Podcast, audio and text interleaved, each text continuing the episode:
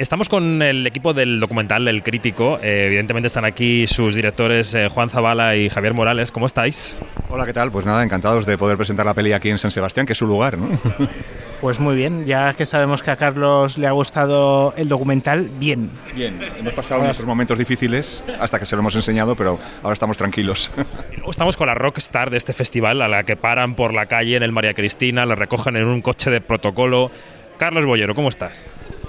Pues bien, encantado de estar en, en esta ciudad y sobre todo en otra, en otra faceta. Es que, te quiero decir, eh, llevaba 36 años, 37 viniendo aquí, pero ahora tener que, que contestar a múltiples entrevistas y eh, no tener que ver cine por obligación, porque era mi trabajo, igual incluso me da tiempo a ver alguna película, ojalá que sea maravillosa.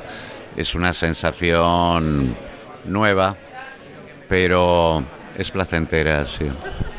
Debo decirte que no te pega nada haber dicho que sí a este documental. Eh, hubiera dicho que no a la a que me lo propusiera, como digo que no a pues todas las editoriales que quieren libros míos y cosas de esas. Y, y eh, no, no, yo tengo una actitud como aquel personaje de Melville Barthelby que decía todo preferiría no hacerlo así. Pero que así llevo toda la vida. O sea, de repente descubro que he escrito miles de artículos y he hecho mogollón de cosas, pero que no, no fue mi meta, ni inicialmente cuando tenía 20 años, 20 y tantos, que me, puse a escribir. Es que tenía que vivir de algo y la, las cosas vinieron así. Y dices, pues mejor vivir de escribir sobre lo que piensas, sobre películas o sobre la vida en general, que tener que estar en el andamio, ¿no? Que debe ser eh, duro, ¿no? Pero no, no hice esto por, um, por la gente que lo, que lo iba a realizar, que tenían todo mi respeto profesional y todo mi cariño como personas, ¿no? Eh, pero todos, o sea, desde la productora ejecutiva, Isabel La Puerta, el, la persona que ha hecho la fotografía, Eduardo Mangada, y aquí sus, sus dos directores, sí. Y, eh, y bueno, la sensación, no me canso de repetirlo, de el acojone de, de verla cuando me lo enseñaron y tal. Y a la hora y media, cuando se acabó, decir, pues, pues me gusta y me, me siento me siento reconocido en lo bueno, en lo regular y en lo malo, pero pero vale, ahí está ese, ese personaje, soy yo, ¿no?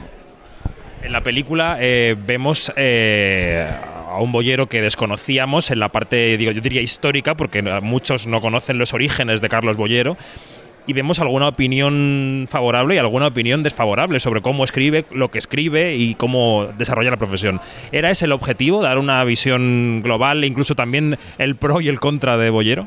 No, bueno, el objetivo no era hacer un juicio a, a Carlos Boyero, sino era hacer un retrato de un personaje muy singular que había vivido en un periodo muy singular y que se está terminando, el periodo en el que de los grandes críticos, de los grandes críticos no solo por talento, sino por influencia, ¿no? Ahora probablemente haya críticos que tienen muchísimo talento, pero por las circunstancias del periodismo, las redes sociales, la relación de las redes sociales no van a tener esa gran influencia. Eh, era hacer un retrato, y un retrato con luces y sombras, insisto, no un juicio. Un retrato que tiene luces, porque Carlos tiene un lado muy luminoso, que creo que eh, lo hemos captado, y luego tiene un lado, un lado bastante sombrío. Y era, eh, digamos, un retrato del Carlos Boyero íntimo y también del Carlos Boyero eh, público, del personaje de Carlos Boyero. De hecho, hay gente que habla de Carlos Boyero ahí, para bien y para mal, que no lo conoce, eh, digamos, personalmente, pero que conoce muy bien, digamos, su personaje público o su, su, faceta pública y su obra, y hay otros que conocen las dos, que son que conocen la faceta pública, pero conocen también al Carlos más íntimo y que puede ser una sorpresa para muchos el Carlos más, más íntimo.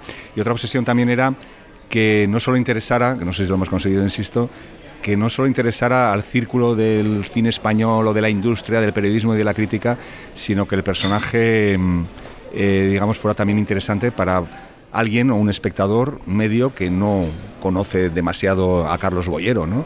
Y que pudiera tener, digamos, eh, el documental una entidad en sí mismo, sin referencias, o sea, que no, hubiera que, saber, que no hubiera que saber nada antes de ir a ver el documental, que se entendiera por sí mismo y que el personaje fuera interesante en sí mismo, ¿no?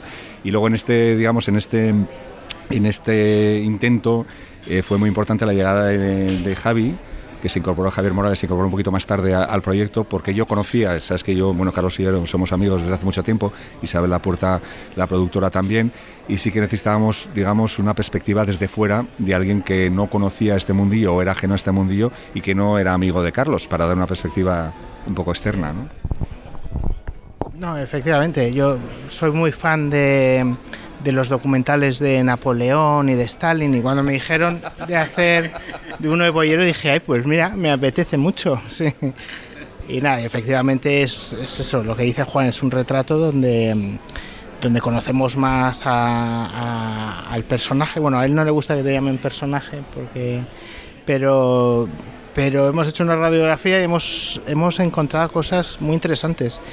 Y una de las condiciones que nos puso Warner, cuando, cuando se hizo cargo de, del, documental, es un documental producido por La Caña Brothers, pero que luego lo, es un TCM original, ¿no? Y, los de Warner tienen una visión muy global y, y, nos dijeron eso, nos dijeron, si hacéis un documental sobre Carlos Boyero, tiene que ser un documental que se entienda en todas partes del mundo, porque luego al final eh, lo bueno que estamos viviendo ahora es que si este documental se pone en, las plataformas, pues al final tiene acceso a todo el mundo.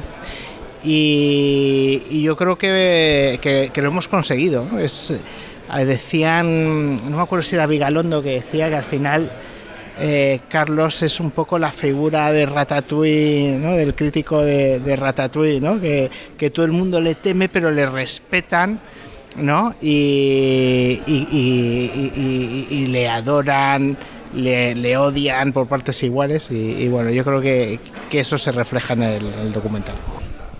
En el documental aparecen muchos compañeros y compañeras más jóvenes que tú, alguno de tu quinta, pero muchos más jóvenes que tú, que opinan sobre ti o te describen o y tú, claro, te, te, acabas definiendo como una persona libre que ha opinado siempre que le han dejado lo que le ha dado la gana, ¿no? ¿Tú crees que falta libertad en la opinión de este país, en la crítica del cine? ¿Y por qué crees que la gente no es tan libre como tú, o por lo menos no tenemos esa percepción de que sean o seamos tan libres como tú? Hay una canción de Cohen que dice como un pájaro en la jaula, como un pájaro en el alambre, como un borracho en un coro de medianoche he intentado ser libre, ¿no? Eh, yo creo que lo he intentado y, lo he conseguido. siempre que me han dejado, ha habido veces que me, que me han cortado. Y, y respecto, perdón, sí. Bueno, no lo sé. Yo tengo la supongo que se creerán libres, pero primero creo que no hay que tener un contacto demasiado estrecho, aunque es inevitable, con, con la gente a la, sobre la que tienes que opinar. ¿no?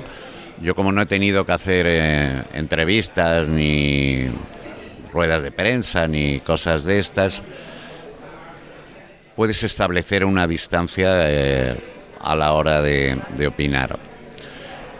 Pero en cualquier caso lo que pediría las opiniones, a las críticas, es que tuvieran estilo y personalidad y que entendiera lo que quieren decir, porque me, pierdo muchas veces. Yo creo, yo creo que creo que a mí se me entiende, ¿no? Incluso quiero pensar, o eso me confirma, que la gente llega al final de los artículos. Igual para cabrearse conmigo, para decir, pero ¿y este zumbao que, me está contando? Pero se lo, se lo leen entero, ¿no? En la época esa de Internet, en la que solo interesan los titulares o que, en dos frases me dicen que, pues que es...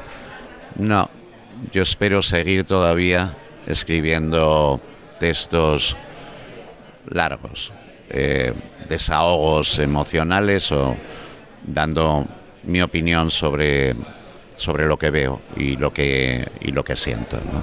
Y luego una última, porque ya creo que tenemos que cortar. Eh, viendo el documental me quedaba también una duda. Tú te, te, dibujas y te dibujan como un personaje muy auténtico, ¿no?